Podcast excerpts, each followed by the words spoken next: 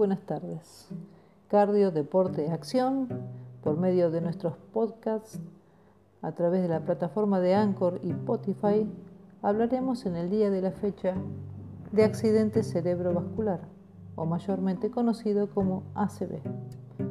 El ACV es un trastorno a través del sistema nervioso central con manifestaciones neurológicas y físicas. Tenemos dos tipos de ACV. ACV isquémico, que se producen por la obstrucción o por el taponamiento de arterias o venas.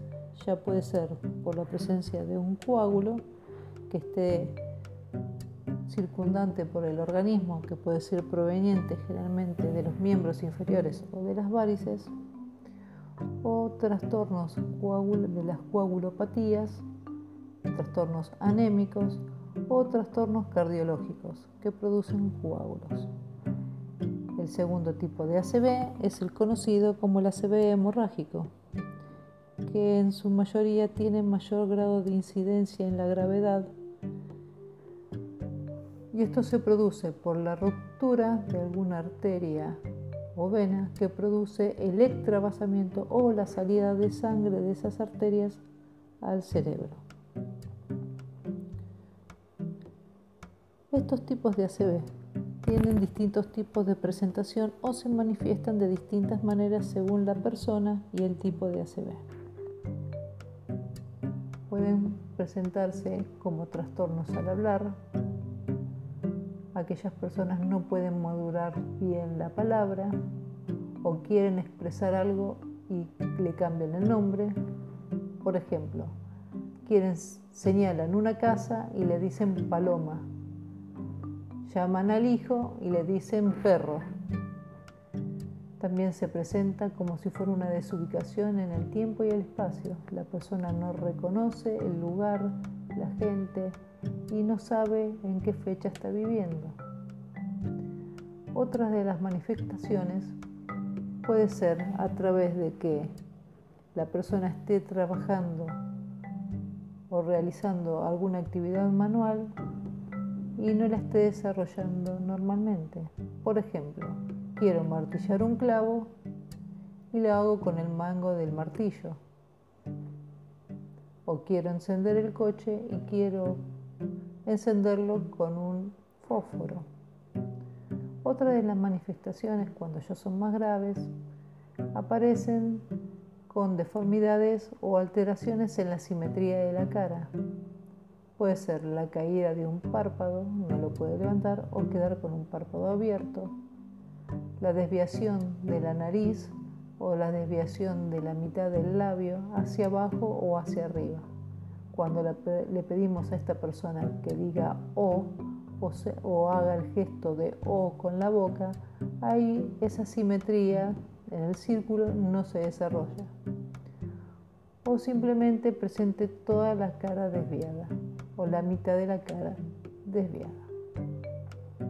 Y en los casos más graves se manifiestan porque la persona no puede incorporarse o presenta la mitad del cuerpo con pérdida de fuerza en las manos, en el brazo, donde se caen los miembros superiores o los miembros inferiores, que son las piernas, no pueden caminar.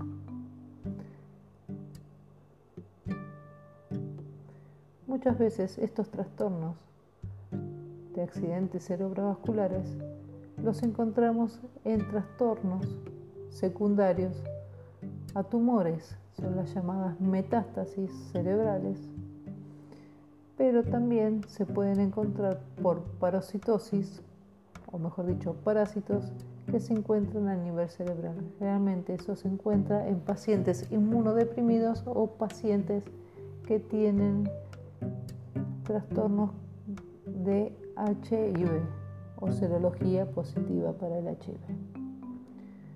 ¿Cuáles serían los factores de riesgo en los pacientes con accidente cerebrovascular?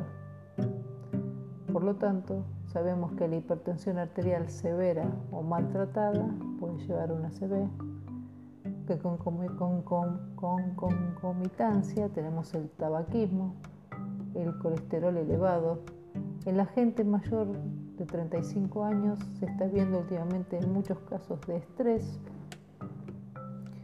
Y con el colesterol elevado lo que observamos es que las arterias se encuentran con un engrosamiento de sus paredes.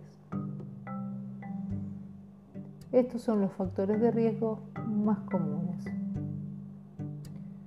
Los estudios que llevan a la prevención de este accidente cerebrovascular, obviamente consulta con el médico, análisis clínicos, electrocardiograma, ecodoppler vasos de cuellos, que mide la cantidad de sangre que llega a nivel cerebral a través de las arterias que comunican el corazón, el cerebro, ecodoppler cardíaco, ecodoppler de miembros inferiores y también todos los ecodoppler